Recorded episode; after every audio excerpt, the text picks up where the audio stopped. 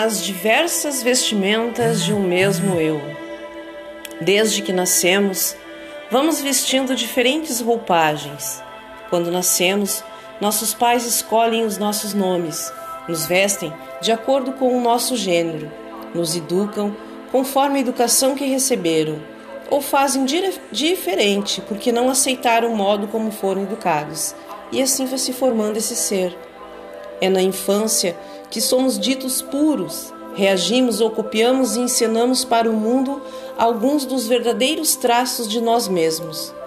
E conforme vamos existindo, se não for de acordo com os parâmetros impostos, somos taxados de hiperativos, bipolares, esquizofrênicos, esquisitos e por aí vai.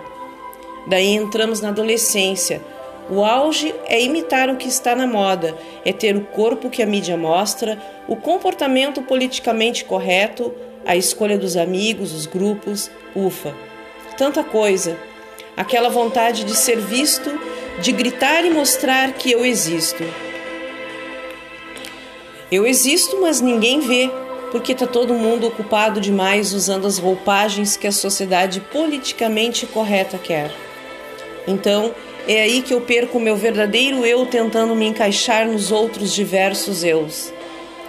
Então, depois de toda essa tempestade social e cultural em que eu vivo, se não tiver tornado, tomado um anestésico farmacêutico, um antidepressivo, já estou consumido na esquisitice ou depressivo.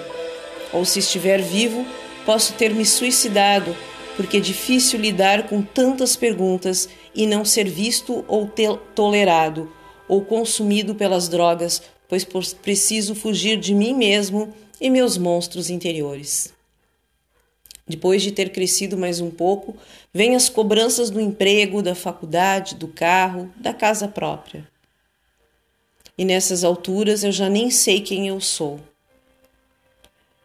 Vou vestindo as roupagens de todos que querem, muito menos eu. E assim vai se formando estes tantos outros eus, distorcidos da realidade nata pela qual fui gerado, encenando aquilo que todos acham ou julgam certos.